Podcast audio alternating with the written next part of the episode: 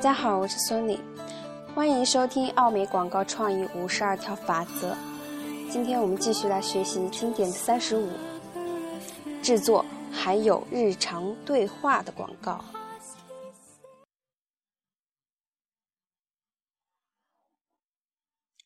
你能听到我说话吗？牛肉在哪儿？尝试一下，你便会喜欢的。我简直不敢相信，我把东西全吃了。事情的经过是怎样的呢？你是否知道以上的一句或所有的台词出处，取决于你的年龄。如果你还不到三十岁，你有可能熟悉所有这些台词，却不知道它们是从电视商业广告中抽出来的。这叫做粘贴。如果你对此还一无所知，这里推荐马尔科姆·格拉德维尔的一部营销作品，引爆流行。无论是贝多芬的第五交响曲中的前四个音符，在耳畔不断回响的嘻哈乐。还是融入大众流行文化当中的一句商业广告词，目的都是一个粘贴。怎么粘贴呢？它需要大量的工作、极高的材质和一些运气。粘贴体现在以下三个方面：制作过程、重复再现、时代思潮。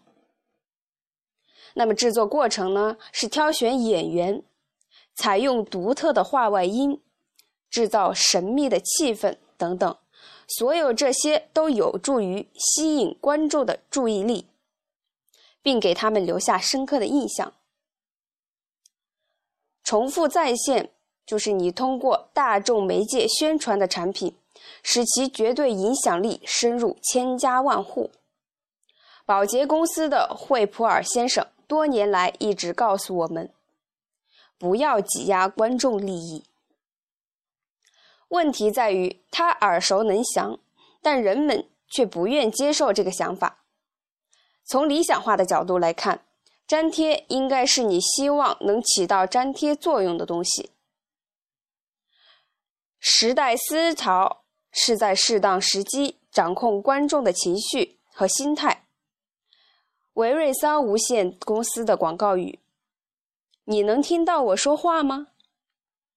本是一句传达绝望的情感情色彩的话，但在此却有积极的意味，引来观众的反响。然而，令人不悦的是，人各有所好。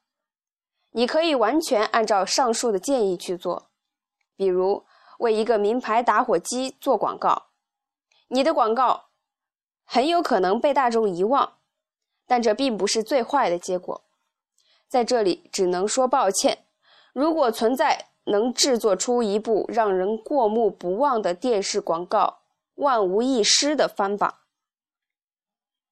广告电视业就会远比当今社会受到重视了。好，今天的学习内容就只有这么多了。那么到这一节为止呢，我们整个电视商业广告的内容就已经全部结束了。在这一章节里面，我们学习到了制作电视商业广告时需要注意的地方，以及如何将电视商业广告做得更好。下一章节我们将学习印刷品广告。在印刷品广告这一章节里面。我们也会了解到更多关于印刷品广告的制作方法以及需要注意的方面。那么，期待大家的收听与关注。如果大家喜欢我的节目的话，就请为我点一个赞吧。感谢大家的支持。今天的节目就到这里结束了，再见。